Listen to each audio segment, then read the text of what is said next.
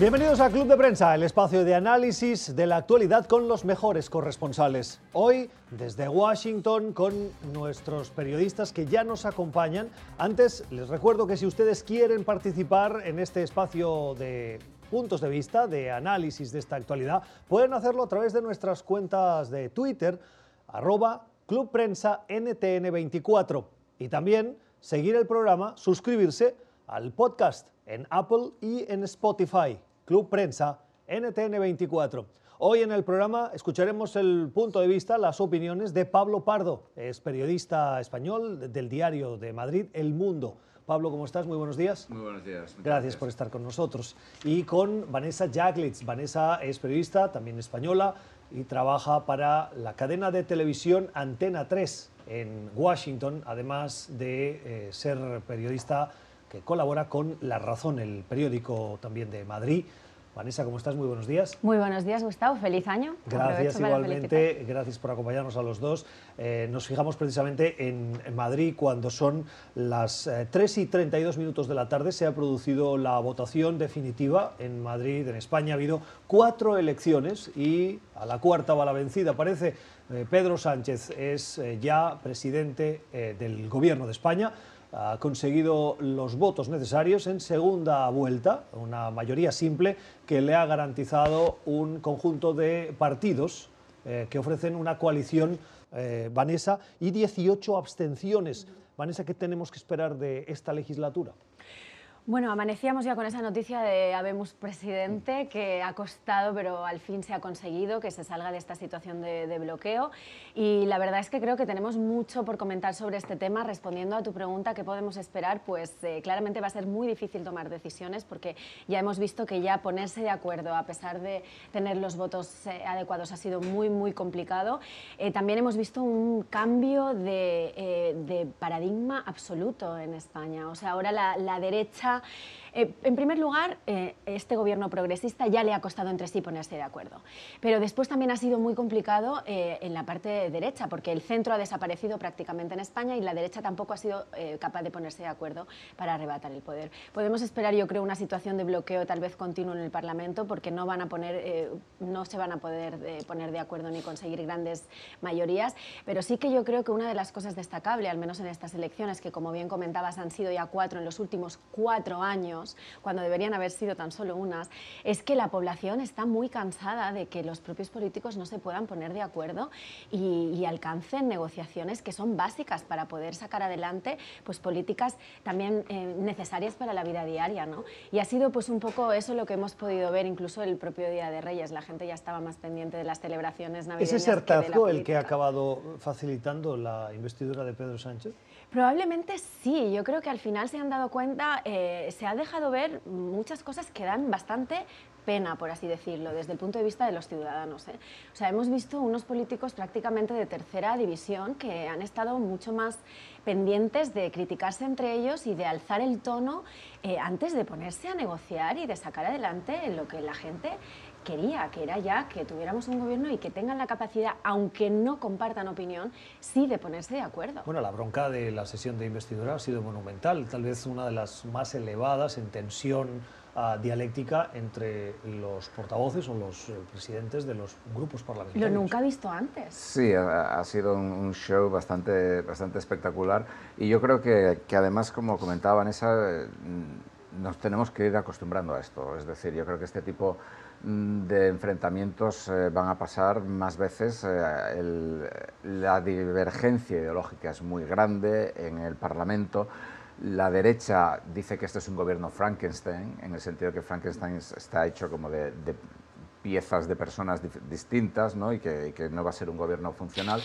Pero también es verdad que con la relación de poderes que hay en España, ahora mismo esto es eh, lo que nos espera, no solamente en esta legislatura, sino que yo creo que en, más legislaturas. Es muy difícil que la suma de, un partido, por supuesto, de un solo partido prácticamente ha desaparecido la posibilidad de que haya mayorías absolutas. Eh, incluso de dos es muy complicado. Eh, al mismo tiempo hay que tener en cuenta que digamos, la izquierda está dividida, la derecha también. Vox, un partido de ultraderecha, cada vez está teniendo más poder y está amenazando directamente al Partido Popular, que ha sido el partido tradicional de la derecha española, eh, digamos que hay una fragmentación muy grande. Eh, eh, España se está moviendo hacia el modelo italiano. yo recuerdo hace como tres, cuatro años, un expresidente español, Felipe González, comentaba aquí en, en, una conferencia que dio en un think tank en Washington que España se iba a mover hacia el modelo italiano, pero la cuestión es que los italianos hoy, se insultan y mañana negocian, mientras que los españoles tenemos más el sentido trágico de la vida, es decir, de hoy nos insultamos y no nos lo perdonamos nunca. ¿no? Eh, y Precisamente eso es lo que está cambiando en, el modelo de lo que vemos. Eso es lo que está cambiando, efectivamente, y, yo creo que es importante que cambie, es decir, eh, por mucho que a algunos les, eh, les encienda, o sea, yo creo que es una cosa importante en una democracia que la gente se, se siente y, desde posiciones completamente diferentes eh, y antagónicas y enfrentadas estén dispuestos a, a tratar de llegar a un, acuerdo, ¿no? aunque luego se llamen lo que quieran. Y yo creo que eso es precisamente lo que, lo que se ha demostrado últimamente que no son capaces de, alcanzar, en general hablamos, ¿no? pero precisamente el diálogo es una de las cosas que se ha estado... Eh, pues bueno, yo creo que echando más de menos en todos los sentidos. También lo hemos visto con el tema de Cataluña y con otras cosas eh, importantes que han pasado recientemente. Y sin embargo, hemos visto que ha habido una tendencia bastante mal marcada por evitar ese diálogo, eh, avalándose con la Constitución y con, quiero decir, pues con cosas que sí que nos unen a nivel tradicional. Y con esto también quiero decir que, como tú estabas comentando la italiana, algo que ha cambiado y es innegable en los últimos años en España eh, es que veníamos de una tradición de dos partidos, que era izquierda y derecha, Partido Socialista y Partido Popular, y eso ya no existe. O sea, ahora tenemos muchos otros partidos que han sumado fuerza. Tal vez el gran error aquí, una de, las cosas que los expertos comentan, ha sido que el centro o las... Eh, las, bueno, digamos, las opciones de centro como ciudadanos que, se ofrecían. Precisamente Ciudadanos arrasó en las urnas cuando apareció porque era la única opción de centro que se había planteado. Y eso en la hora de la práctica han demostrado que no es verdad. Se han ido a la derecha. Eh, y al final, pues Vox ha acabado arrebatando todos esos votos, 53 eh, diputados tiene ahora en el Congreso, y eso ha sido lo nunca antes visto en España, que un partido de ultraderecha también gane tanto poder porque ha sumado fuerza tanto de los que se fugaban del Partido Popular como de, Ciudadanos. ¿no? Tú mencionas, Vanessa, el tema catalán. El tema catalán marcó gran parte de la dialéctica, si se puede decir así, de la campaña electoral, Pablo, eh, y, estuvo, me atrevería a decir, omnipresente. Parecía que no había otro tema, no había pensiones, no había educación, no había infraestructuras, había tema catalán. En la agenda de todos los partidos. En la agenda de todos los partidos, de acuerdo, de acuerdo. Em, en el debate de investidura, ¿el tema catalán ha estado tan presente como en la campaña? Yo creo que el tema catalán ha estado eh, bastante presente en el debate de investidura porque el hecho de que ERC, que es un partido independentista catalán, eh, preste indirectamente su apoyo al, gobierno ha sido uno de los grandes argumentos de la oposición para criticar a este gobierno. Es decir, el, hecho de que Bildu, que es un partido que además estuvo vinculado a ETA, un grupo terrorista, hasta hace eh, una década, y ERC, que propone, digamos, separarse de España, aunque ahora, evidentemente, al apoyar al gobierno está suavizando, está transformando esa posición, eh, sí que ha sido uno de los grandes argumentos de la, de la derecha, si no el más grande. Apoya al gobierno con una abstención, recordamos, porque en un principio sí le iba a apoyar, se había contemplado la posibilidad de un sí, pero eh, se echaron atrás en esa decisión probablemente porque el Partido Socialista no quiso arriesgarse a tener esa moneda de cambio eh, por parte de la rama más independentista de Cataluña y recibir las críticas en el resto de España. Eso sí que ha dejado de manifiesto el catalanismo, no solo que ha abarcado eh, la agenda de todos los partidos y también el protagonismo en todos los medios de comunicación, sino que además muchos de los partidos y de los políticos de primera línea lo han utilizado como arma arrojadiza entre ellos. ¿no? Y, hemos visto, como decíamos antes, unas subidas de tono que, yo creo que en muchos casos ha dado mucha tristeza desde el punto de vista de, de los ciudadanos. ¿no? Evidentemente ya como periodistas podríamos tener incluso otra opinión pero, pero se ha llegado a, no sé, es triste, ¿no? Yo, creo que se ha llegado a... Yo creo que con, con eso que, que, que, estamos viendo ahora mismo con, con, RC, yo creo que también abre una dinámica interesante en, en Cataluña, es decir, porque eh, ha creado, o sea, RC es uno de los partidos que forman la coalición de gobierno en Cataluña y al PDeCAT, al otro gran partido que, que, está en el gobierno en Cataluña, no le ha sentado nada bien el, el apoyo de RC al, al gobierno de, de, España, digamos. Eh, eh, y esto ha creado tensiones, incluso ha, podría mm, hacer que el PDCAT eh, convoque elecciones eh, de nuevo en Cataluña.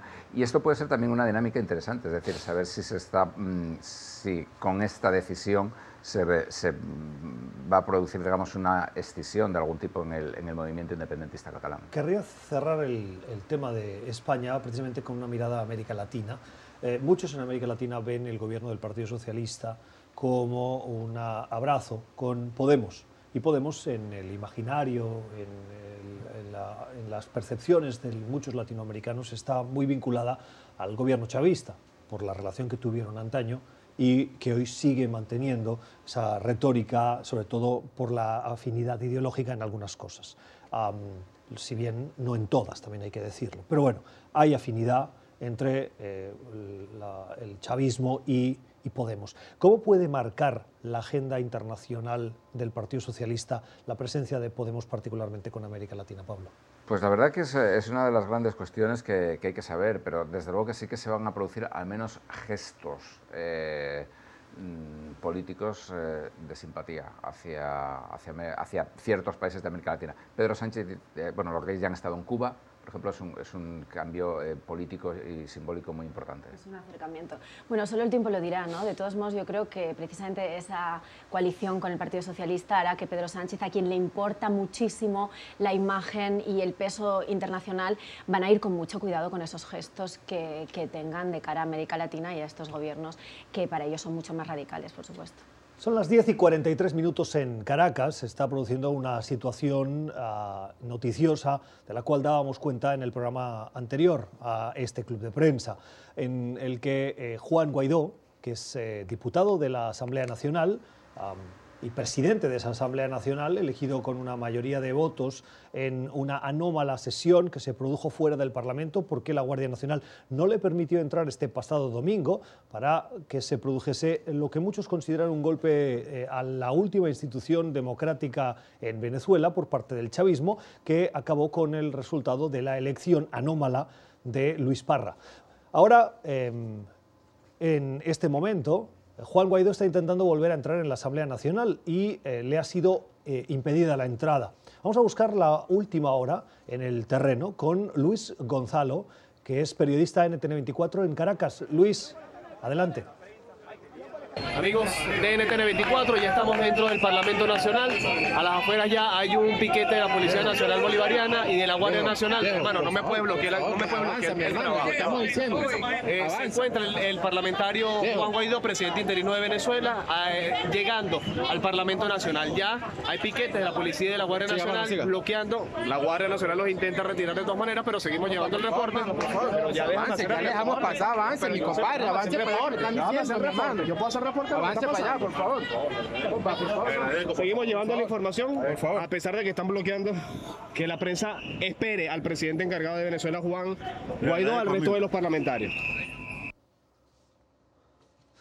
Sorprendente lo que sucede, eh, periodistas acosados por miembros de esa Guardia Nacional en esta última hora, una situación de la que tendrán más detalle en titulares de la hora, aquí en NTN24 y también en el informativo Meridiano. Vanessa, em, nos llama la atención esa interlocución o ese diálogo entre ese miembro de la prensa, nuestro compañero Luis Gonzalo, y ese eh, oficial de la Guardia Nacional eh, que eh, forma parte de esa comitiva que vuelve a impedir la entrada a Juan Guaidó, que sigue reconocido y reforzado en las últimas horas por la comunidad internacional al reconocerle la presidencia de esa Asamblea Nacional y por lo tanto la presidencia interina de Venezuela. Sí y no, sí porque las imágenes hablan por sí mismas y porque pues es que, que, sigan pasando estas cosas y sobre todo pues ya a cámara imaginemos lo que hay detrás que no vemos, ¿no? Pero no porque es la misma dinámica a la que venimos acostumbrándonos lamentablemente desde este último año especialmente, también después de que eh, Estados Unidos apoyara fuertemente al gobierno y finalmente hemos visto que tampoco ha pasado nada. Entonces eh, yo creo que la gran pregunta ahora es y la gran incógnita qué va a pasar, qué más tiene que pasar para que haya un cambio en Venezuela, que es lo que la gente, que al final es lo único que importa, está reclamando desde hace tanto tiempo. ¿Qué puede pasar o qué tiene que pasar para que se pueda garantizar que haya una mínima democracia y unos derechos para, para todos los venezolanos? Esta es una situación en desarrollo. Eh, Juan Guaidó habla a esta hora, a las 10 y 47 minutos de la mañana en Caracas, a los medios de comunicación. Nos conectamos con Caracas. Palabras de Juan Guaidó es abonar en el terreno de la dictadura. es importante para el mundo, porque yo sé que es difícil entender lo que pasa hoy en Venezuela. Cuando vemos a militares prohibiendo el paso a diputados, cuando vemos a colectivos armados paramilitares urbanos agrediendo a la prensa libre, no permitiendo entrar, no es la Guardia Nacional quien decide quién es diputado y quién no. Por esos maestros que hoy convocaron a paro y no volver a aulas hasta tener reivindicaciones, estamos con ustedes. Esa es la protesta que estamos aquí nosotros en su nombre, en el nombre de Venezuela, de nuestros hijos del futuro. Ahora les pido espacio para poder seguir. Bien. Eh, a pedirle a nuestro camarógrafo que continúe mostrándonos el, eh, qué es lo que se vive a esta hora. Cuando Juan Guaidó, presidente interino, reconocido por más de 50 países en Venezuela, en Caracas, justo cuando ha vuelto a intentar por segunda vez el acceso a la Asamblea Nacional y le ha sido impedida con esas palabras, recordando lo obvio, si me permiten, Pablo, y es que no es la Guardia Nacional quien decide quién es diputado, sino el pueblo de Venezuela. Sí, pero en, la práctica, es decir, Venezuela no es una democracia.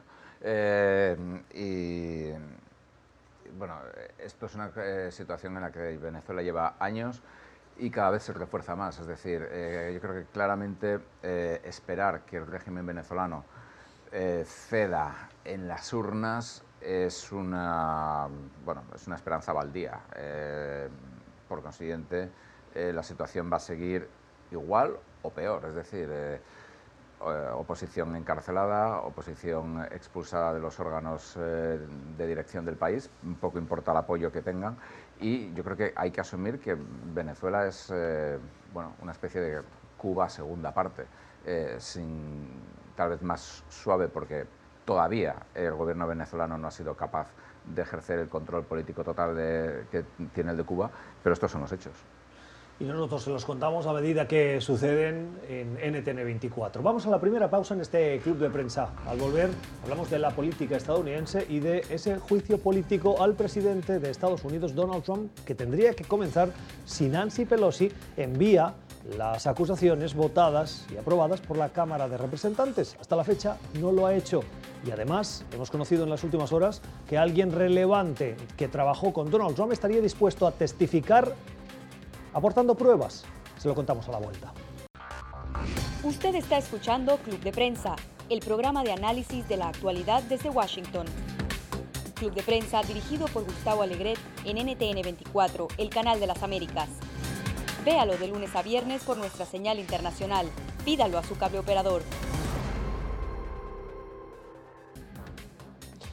Seguimos en Club de Prensa, el espacio de análisis, hoy con Pablo Pardo, periodista del Mundo, corresponsal aquí en Washington, y también la corresponsal de la cadena de televisión Antena 3, Vanessa Jacklitz, comentando la actualidad, una actualidad que pasa también por ese juicio político al presidente Donald Trump, que si bien no se habla tanto porque la actualidad internacional marca mucho la agenda, no la queremos perder de vista. En las últimas horas, quien fue asesor de seguridad nacional del presidente Trump, John Bolton, caído en desgracia por las discrepancias con el mandatario, particularmente con el tema de Venezuela y de Irlanda del Norte, perdón, y de Corea del Norte, eh, John Bolton ha dicho que estaría dispuesto a acudir al Congreso, al Senado particularmente, como testigo si lo llaman en el juicio político a testificar y ha dicho que aportaría pruebas. No se sabe de qué pruebas estaríamos hablando, pero sabemos que Bolton y Trump mantienen diferencias, particularmente por eh, la manera, la toma de decisiones del mandatario estadounidense.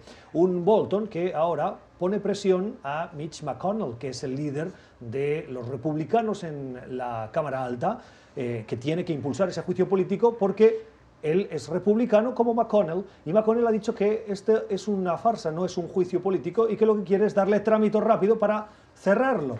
Pero Bolton ahora se ofrece para participar. ¿Qué va a hacer McConnell? Y que hace Bolton, haciendo público que quiere testificar. Bueno, pues eh, esa es la gran incógnita también, como decíamos, ¿no? Pero eh, sin duda los republicanos van a evitar a toda costa que haya testigos que puedan comparecer y que pongan en aprietos al presidente Donald Trump, porque eh, entre ellos el ex asesor de Seguridad Nacional John Bolton tiene mucha información de primera mano y de primera línea de muchos pues, tejemanejes y decisiones que se han tomado entre bambalinas en, los primeros tres años de mandato del presidente Donald Trump. Creo que aquí es importante apuntar algo también. Hemos dejado de lado el tema del impeachment, que se podría eh, pues, convertir en un tema histórico de, esta, de este mandato del presidente Donald Trump. Y cabe destacar aquí que, em, como muchos expertos vienen hablando desde que ha saltado todo el tema de Irán, realmente quien está marcando un poco esa agenda internacional y quitando la atención, desviándola de este tema tan importante del juicio político, es el propio presidente Donald Trump.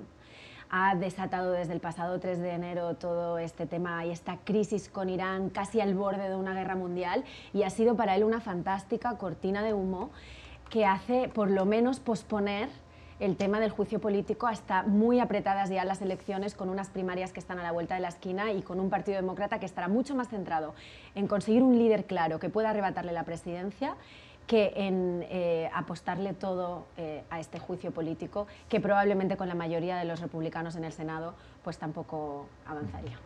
Sí, yo creo que es, eh, es interesante lo de McConnell, perdón, lo de, lo de Bolton, porque Bolton hasta ahora ha jugado como dos, dos barajas. Eh, por un lado rompió con Trump, pero decía que necesitaba eh, asesoramiento legal antes de testificar. Ahora de pronto, eh, sin que nadie sepa muy bien, ha dicho que sí está dispuesto a testificar si se lo piden los, el Senado.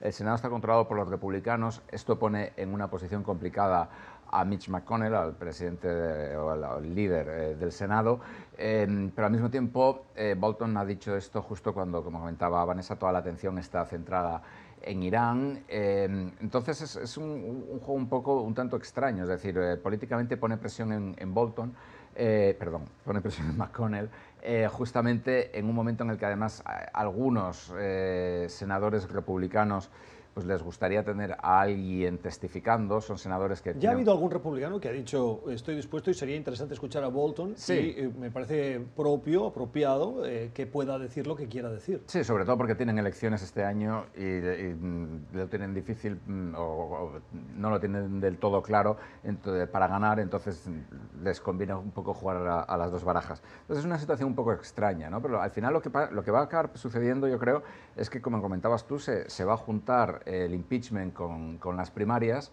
eh, con el eh, discurso del Estado de la Unión, que creo que es el día después de la, primera primaria, que es en, Iowa, eh, lo cual va a ser un, batiburrillo tremendo de, cosas. Y al mismo tiempo eso va a tener un impacto en las primarias, yo pienso, porque, por ejemplo, a Bernie Sanders, esto en principio yo pienso que esto le perjudicaría. Bernie Sanders es el candidato de la izquierda, es senador, si hay un juicio, bueno, cuando sea el juicio político, él tiene que estar en el Senado. Él no puede estar haciendo campaña. Él y Elizabeth Warren. Y Elizabeth Warren, pero vamos, Bernie Sanders. sí, pero Bernie Sanders ahora mismo es mucho más fuerte que, Warren, pero también eh, eh, Elizabeth Warren, por supuesto Cory Booker, aunque él está en el 2% de intención de voto, no va a ningún sitio, eh, Klobuchar, eh, etcétera. Favorece a gente como Joe Biden. Biden ahora mismo no, no tiene ningún cargo, puede seguir haciendo campaña. yo creo que esto puede jugar también un papel tal vez en, las primarias. Interesante, habrá que seguirlo de cerca. Pablo, crisis en Oriente Medio. Estados Unidos y eh, Irán mantienen un pulso tras el bombardeo eh, en las inmediaciones del aeropuerto internacional de Bagdad en el que murió el general Soleimani. un asesinato o una muerte porque eh, ha generado esa reacción por parte de Irán y de los iraníes que por un lado hemos visto unidad eh, por el otro las amenazas de una represalia y la respuesta de Estados Unidos amenazando a que si hay represalia, la contrarrepresalia será aún más fuerte.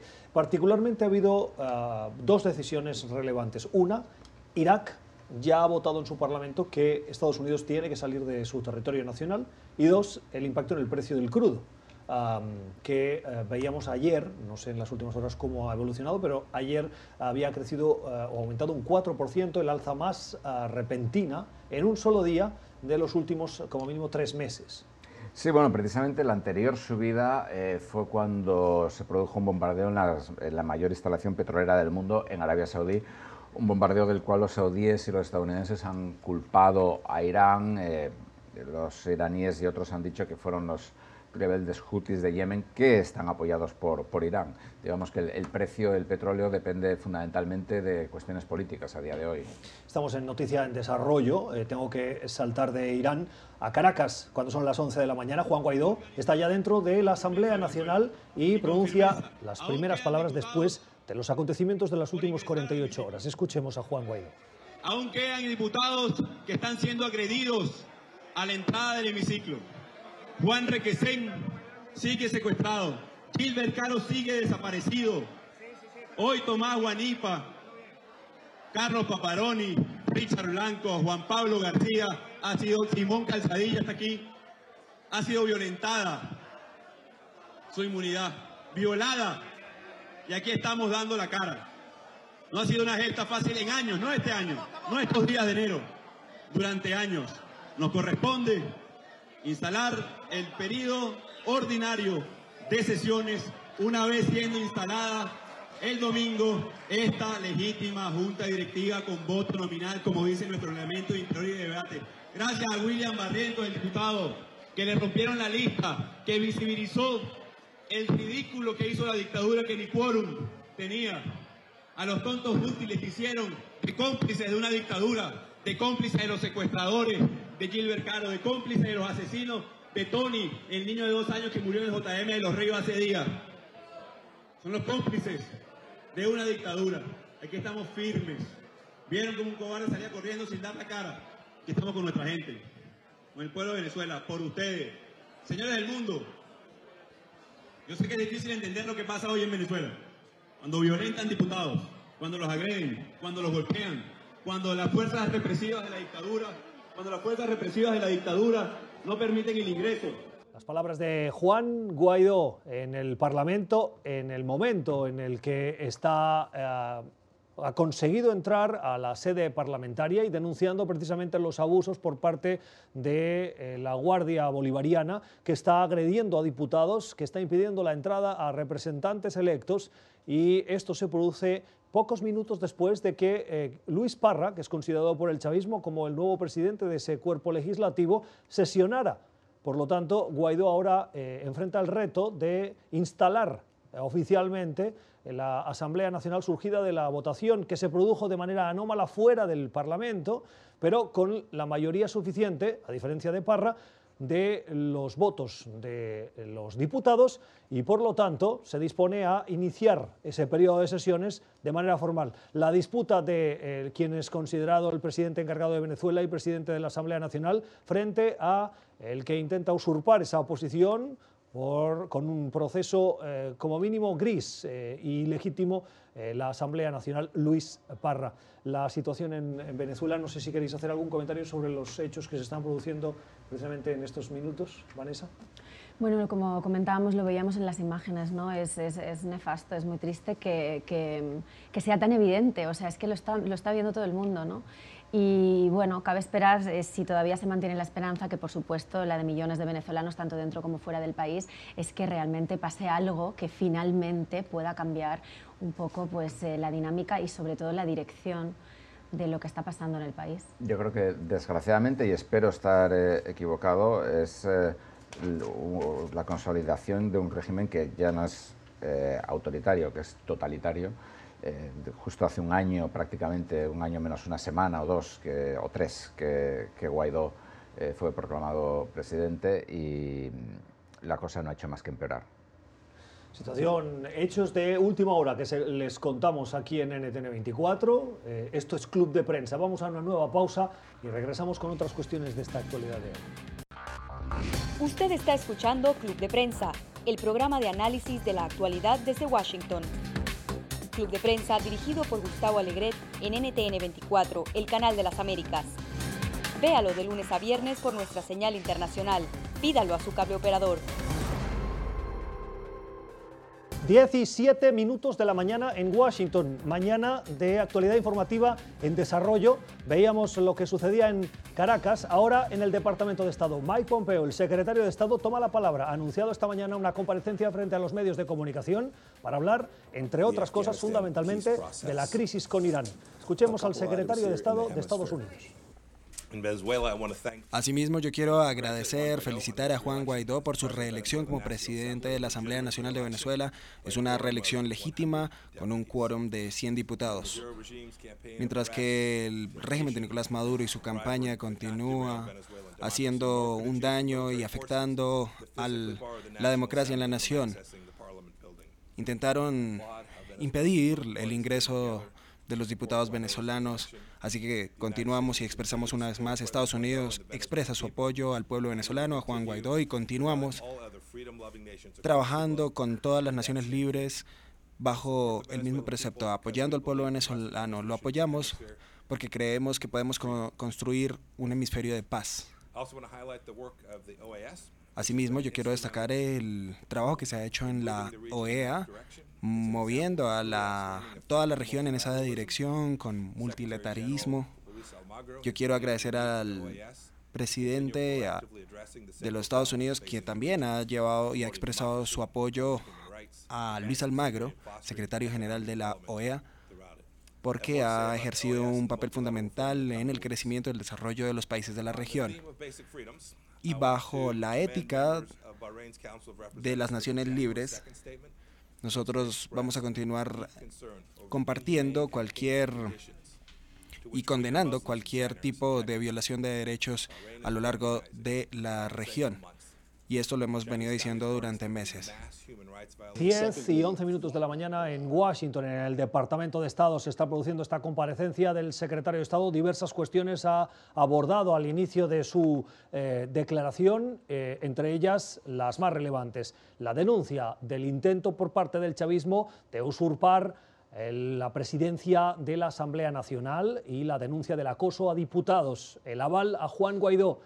La segunda, el aval también al secretario general de la Organización de Estados Americanos, Luis Almagro, que en la cuestión venezolana ha dicho ha sido un adalid, un defensor de la democracia y la libertad de las Américas y particularmente de la presión al régimen de Venezuela y el anuncio de que Estados Unidos en la reelección próxima de Almagro votará, algo que se esperaba, pero que acaba de confirmar de manera oficial por la reelección de Almagro, a pesar de que hay otros candidatos. La tercera la denuncia de la brutalidad de eh, cómo el eh, gobierno de China trata a la minoría yugur, la minoría musulmana, ah, en el país. Ha dicho, ha utilizado la palabra brutalidad. Y finalmente el anuncio del envío de un alto funcionario del Departamento de Estado a Bruselas para abordar cuestiones de la cooperación y la coordinación con los aliados europeos en cuestiones como no solo Irán, sino Siria y Corea del Norte. Y finalmente unas palabras de agradecimiento a altos funcionarios del Departamento de Estado en Estados Unidos y en el exterior que dice contribuyen a avanzar la agenda diplomática de la Unión Americana en el mundo. Pablo ha sido un poco como una lista de la compra eh, por parte de, Pompeo. Yo no he visto nada sorprendente. En el caso de, Venezuela, eh, ayer eh, hubo una, rueda de prensa del enviado especial para Venezuela, Elliot Abrams, y una, mm, una, cosa que dijo que, que, yo creo que aquí ha tenido poca repercusión, admitió que Estados Unidos había infravalorado el apoyo cubano, y no sé si dijo también ruso, al gobierno de Venezuela yo creo que esto demuestra también que eh, algo que, a menudo no mencionamos, es decir, que ni Estados Unidos ni muchos de los países de la región, no todos, pero sí muchos, no tienen una política clara con respecto a Venezuela. Eh, ahora estos días, por ejemplo, con, este caso de este escándalo mm, televisado en directo que se está produciendo en la Asamblea Nacional, sí que hay algunos países más simpatizantes con Venezuela que al menos han expresado su preocupación. Es decir, eh, esto te demuestra hasta qué punto eh, el, régimen de Maduro cuenta con, más apoyo internacional del que parece y eh, hasta qué punto, digamos, la oposición internacional a Maduro no está, o la, o la posición, digamos, democrática eh, al régimen de Venezuela no está coordinada, eh, es muy pasiva y, eh, bueno, pues en el caso de Estados Unidos al menos lo ha reconocido. Es una situación compleja porque más allá de reconocerlo y de apoyarles con palabras, ¿qué más se puede hacer? Si después del apoyo de Estados Unidos y el papel que veíamos de John Bolton en esa comparecencia de prensa en la que estaba dispuesto a enviar incluso apoyo militar. Después de aquello, mucho ruido y pocas nueces, no sucedió nada. ¿Quién más, si no Estados Unidos, se atreve a tomar armas en el asunto? Y nunca mejor dicho. ¿no? Habrá que esperar. Yo creo que es importante ver que la línea a seguir por Estados Unidos, al margen de que John Bolton, que era el que tenía más mano dura, ya está fuera del poder, ya está fuera de sus responsabilidades con Estados Unidos. Al margen de eso, se sigue apoyando con fuerza. Es importante también lo que ha mencionado Pompeo de la figura de Almagro, a quien le están dando pues también todo el, peso, más diplomático que, de otra forma, pero bueno, tiene también el un poco esa responsabilidad. Favor a Estados Unidos apoyando a Almagro de una manera tan explícita, tan pública? A veces pues, el apoyo es más... Eh, sí, a veces es más simbólico que otra cosa. Habría que preguntárselo a él, pero yo creo que sí, que al menos a nivel de imagen y de apoyo a la OEA, donde muchas veces se ha puesto en entredicho que realmente tenga una función eh, real en la práctica, eh, yo creo que lo para digo en el sentido, Lo digo en el sentido de que a Almagro se le ha acusado algunas veces de ser el adalid, el portavoz de la voluntad, algunos dicen títere, de la voluntad de Estados Unidos en la Organización de Estados Americanos. Y el hecho de que ahora Estados Unidos haga público ese, apoyo tan explícito puede dar la razón, aunque sea en apariencias, pero la apariencia importa en estos días, a, aquellos que son críticos con Almagro por este particular. Bueno, pero Estados Unidos es uno de los países de, más peso y que para él probablemente es mucho más importante tener el apoyo de Estados Unidos que de, que de cualquier otro país, eh, bueno, de algunos de los países que conforman la, OEA. Sí, yo creo que, estoy completamente de acuerdo contigo. Es decir, hombre, eh, en la OEA también, eh, la OEA es una organización muy, muy peculiar, donde, como un poco insinuabas tú, en ocasiones basta con que Estados Unidos diga eh, no sé, que, hoy es 7 eh, de enero, para que algunos países digan que no, que es 6, o que en, China o en Japón ya ha empezado el día 8. Entonces, eh, por este lado es más complicado, pero vamos, yo creo que Almagro tiene una posición bastante sólida. Y del otro tema que queríamos, que mencionabas tú también, Gustavo, yo creo que el que haya una reunión eh, con Bruselas a final de esta semana, por un lado, pues no sorprende porque estaba en la agenda previsto, como bien ha dicho Pompeo, es algo que sucede cada seis meses, pero por otro recordamos que sí que estamos en un punto de inflexión con Irán y son muchos los países que tienen intereses. Y aquí estamos hablando de una ruptura de un acuerdo em, de manera unilateral por el presidente Donald Trump del pacto nuclear, pero hay otros países como China, como Rusia y la propia Unión Europea que están muy interesados en que continúe adelante y que, no, eh, y que están más preocupados también por las amenazas de, de un posible uso nuclear de esas armas y también, como lo veíamos en los últimos meses, Macron ha tratado de liderar un poco para tener ese liderazgo que va a perder después de la salida de Merkel en Alemania, quiere reforzar a Francia en ese papel y ha sido eh, frustrado para todos estos países la ruptura del acuerdo nuclear. Entonces es uno de los temas principales que va a estar sobre la mesa en la reunión de Pompeo. Yo creo que, la Unión Europea tiene poco que hacer en, la cuestión de, Irán, es decir, el, poder del dólar es, eh, es, tremendo y los europeos no van... Eh, no, no, tienen ni mucha capacidad de presión en Irán, ni desde luego ninguna capacidad de presión en, Estados Unidos. Eh, creo que simplemente se trata un poco pues, de, una reunión de, rutina en la cual, lógicamente, se va a tratar la gran cuestión de esta semana, que es el asesinato o la muerte de Soleimani. Usted está sintonizando Club de Prensa, el espacio de análisis de NTN24 con los mejores corresponsales. Vamos a una pausa. Antes le recuerdo que si usted desea puede suscribirse a nuestro podcast en Apple y en Spotify. Suscribirse y volver a escuchar el contenido o escucharlo cuando mejor le convenga. Ya regresamos. Usted está escuchando Club de Prensa, el programa de análisis de la actualidad desde Washington. Club de Prensa dirigido por Gustavo Alegret en NTN 24, el canal de las Américas. Véalo de lunes a viernes por nuestra señal internacional. Pídalo a su cable operador. Noticia en desarrollo en Caracas, 11 y 23 minutos de la mañana, la Guardia Nacional acosa no solo a legisladores que intentan entrar en la Asamblea Nacional, Luis Laya, corresponsal en Caracas, periodista permanente, ¿Qué más ha pasado? También ha habido incidentes, particularmente de la Guardia Bolivariana con los medios de comunicación. ¿Qué ha pasado?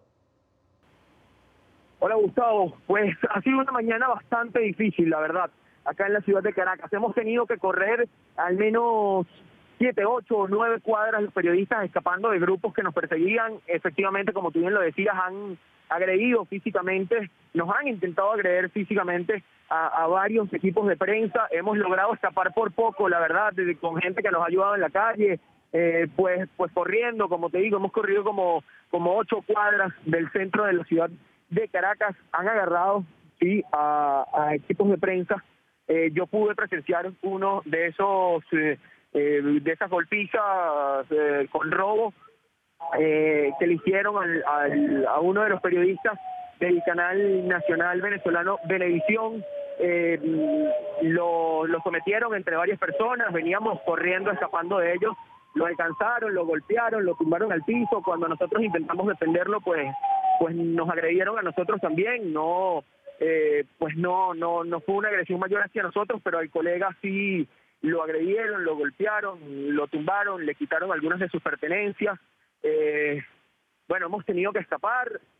Pudieron entrar al Palacio Federal Legislativo Juan Guaidó y los diputados de la bancada demócrata venezolana. Se retiraron los, diputados del Partido Socialista Unido de Venezuela y de la directiva eh, que fue conformada de forma ilegal por Luis Parra, eh, el diputado de apellido Noriega y el diputado de apellido Duarte, Franklin Duarte.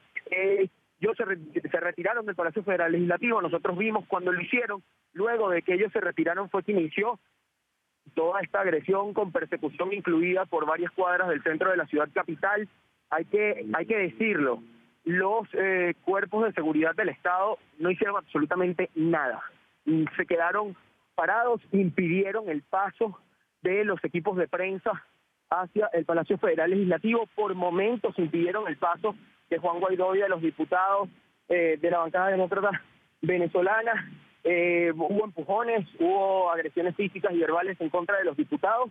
Luego de que ellos los dejan ingresar, comienza la agresión en contra de los medios de comunicación y de todas las personas que quedaron afuera porque no son, no son diputados, solamente se permitió el acceso a los diputados, a todos los demás intentaron agredirnos. En este momento caminamos eh, porque eh, pues hemos visto un movimiento extraño cerca de donde estábamos, nos estamos moviendo por medidas de seguridad, hemos intentado reagruparnos, equipos de prensa, en las zonas aledañas al Palacio Federal Legislativo, nos ha costado bastante, a esta hora hay periodistas eh, resguardados en distintos lugares.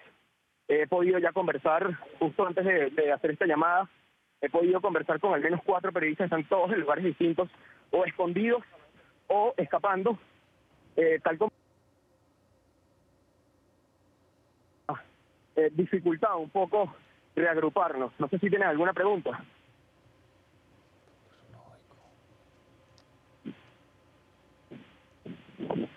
Luis, Luis, Luis, buen trabajo. Eh, desde aquí, todo nuestro apoyo a ese trabajo sobre el terreno, ese reporte periodístico en una situación ciertamente eh, no deseable para cualquier democracia y, como decíamos en palabras eh, no solo que hemos repetido aquí, que nuestros analistas insisten en que Venezuela hoy no es una democracia, el trabajo periodístico de nuestros periodistas, tuyo, Luis, y de todo el equipo de NTN24, encomiable. Gracias por ofrecer esa ventana al mundo a esa situación difícil, eh, en muchos casos poniendo en riesgo la propia integridad del periodista. Tenemos que terminar aquí. la situación en Venezuela, como también la situación en Irán, la van a poder seguir en NTN24 en los titulares de la hora y en nuestros eh, eh, informativos, en el informativo meridiano con Ruth del Salto y toda la actualidad. Hoy este club de prensa lo hemos compartido con Pablo Pardo y con Vanessa Jaglitz y nos sentimos honrados de haber contado también con su confianza. Volvemos mañana a la misma hora. Que tengan una feliz jornada.